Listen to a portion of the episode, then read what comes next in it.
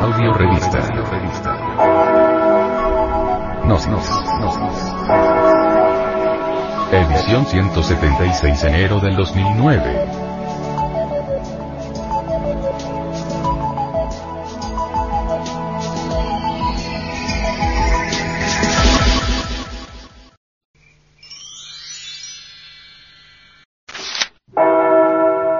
Antropología.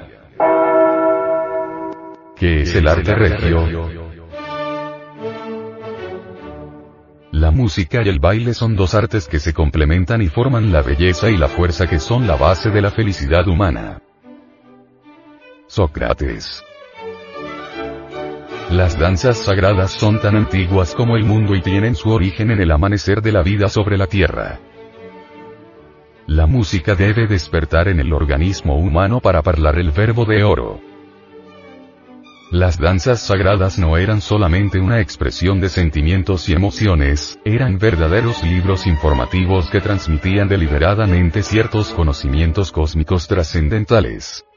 Verdades cósmicas. Antropogenéticas. Psicobiológicas. Matemáticas. Etcétera, etcétera, etcétera. A través de ellas se mostraban historias, se servía o invocaba a los dioses. Constituyen en el fondo un culto al fuego. Los derviches danzantes de Persia y Turquía, por ejemplo, imitaban a la maravilla el movimiento de los planetas del sistema solar alrededor del Sol, representando la mecánica de la gran ley, las órbitas concentradas en los planetas danzando alrededor del Sol, entre las grandes sinfonías del diapasón cósmico. El mismo átomo, constituido por su núcleo o sol muy radiante, cargado positivamente de electricidad, es el centro de felices electrones planetarios infinitesimales que danzan a su alrededor cargados negativamente. En Egipto las danzas ceremoniales fueron instituidas por los faraones. En ellas representaban la muerte y reencarnación de Osiris, se fueron haciendo cada vez más complejas, hasta el punto de que solo podían ser ejecutadas por profesionales altamente calificados. Los encantadores de serpientes tocaban su flauta maravillosa y las serpientes danzaban. En los templos, las bailarinas sagradas de la India, Egipto, México, Mesoamérica, realizaban las danzas del fuego. La danza de Shiva y Shakti. En la India, Yogi y Yogina iniciaban la danza de Shiva y Shakti antes del Maituna. Shiva es el Espíritu Santo y Shakti, su esposa, el eterno femenino. La pareja de yogis después de la danza sagrada se sentaban a meditar como los iniciados mayas, espalda contra espalda haciendo contacto las dos espinas dorsales para lograr un perfecto dominio mental y respiratorio emocional. El intercambio bioelectromagnético entre hombres y mujeres no puede ser reemplazado por nada. Estas prácticas de yoga constituyen el preámbulo a la ciencia de la transmutación de la energía creadora en fuego, o sea, en espíritu. Igualmente en los misterios de Eleusis los hombres y las mujeres se magnetizaban mutuamente entre las danzas misteriosas del amor. Entonces no había pensamientos morbosos, sino pensamientos santos y puros. Luego, los danzantes del templo estaban limpios del veneno asqueante del deseo. La alegría, la danza, el beso y la magia sexual, transformaban a los seres humanos en verdaderos dioses. Los danzarines antiguos no ignoraban la eterna ley del siete.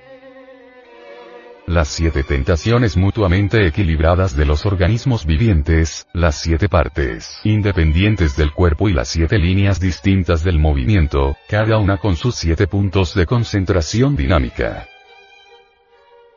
En el antiguo México las danzas fueron sagradas. La religión nava celebraba la fiesta Axochihuitl, dios de la danza, la música. En la cual, durante los cuatro días que la precedían, era obligatorio comer solamente panes de maíz sin sal una vez al día y dormir separados de sus mujeres los casados.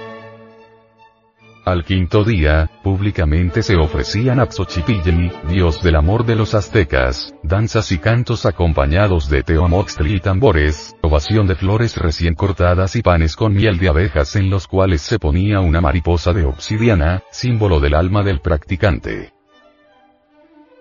En los Calmecat. Calle. Casa. Mecat.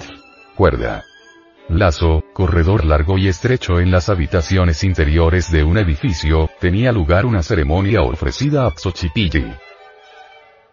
Once niños, todos hijos de nobles, ejecutaban cantos y danzas en círculo en las cuales daban tres pasos hacia adelante y tres pasos hacia atrás, seis veces, al mismo tiempo que agitaban graciosamente sus manos. Un niño, arrodillado frente al fuego que ardía en el altar, oraba silenciosamente por el pan de cada día y otro niño permanecía parado en la entrada del templo haciendo guardia. Entre los aztecas se verificaba también la danza sagrada de las doce y para las mujeres muertas de parto, alrededor del Quetzalcoatl rojo y del Quetzalcoatl negro, para invocar a Sihuapipiltin, maestro auxiliar de las mujeres parturientas. Toda mujer que lo invoca durante el parto es asistida inmediatamente. Sin embargo, la danza, como arte holista trascendental decayó. En Babilonia comenzaron a aparecer los primeros síntomas de ateísmo, escepticismo y materialismo. La degeneración de los cinco sentidos se aceleró en forma espantosa. Está perfectamente demostrado que somos lo que pensamos y que si pensamos como materialistas, nos degeneramos y nos fosilizamos. En la Biblia se menciona que Juan puso una inscripción en la puerta del templo donde oficiaba, que decía, se prohíben las danzas profanas.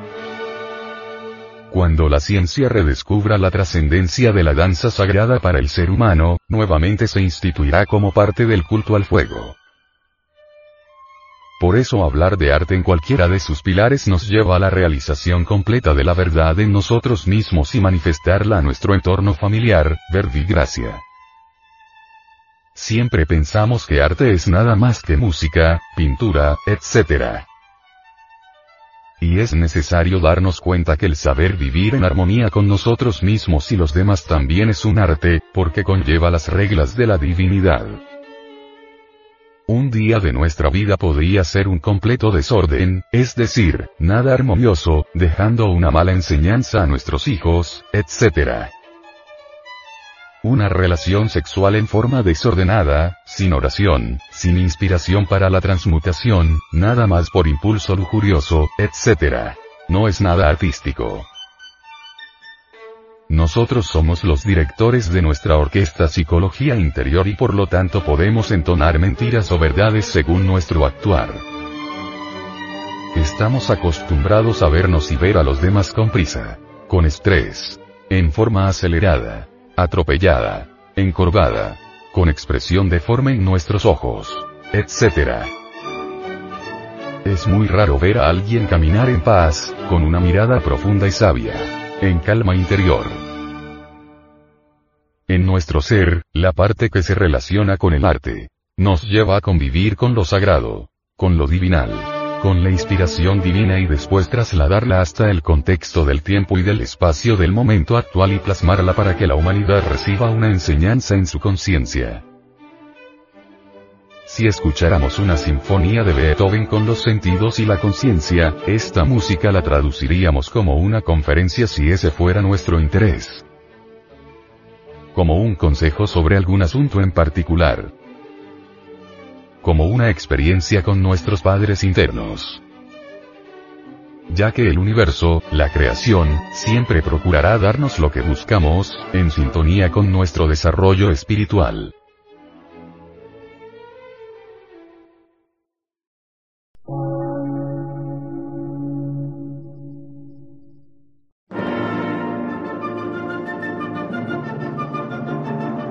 Emisora, gnóstica, transmundial. Por una nueva civilización y una nueva cultura, sobre la faz de la Tierra.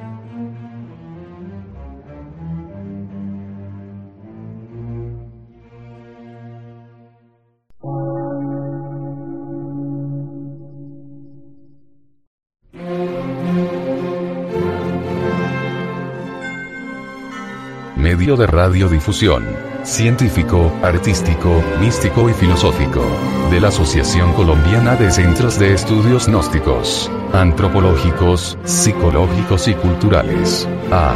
C.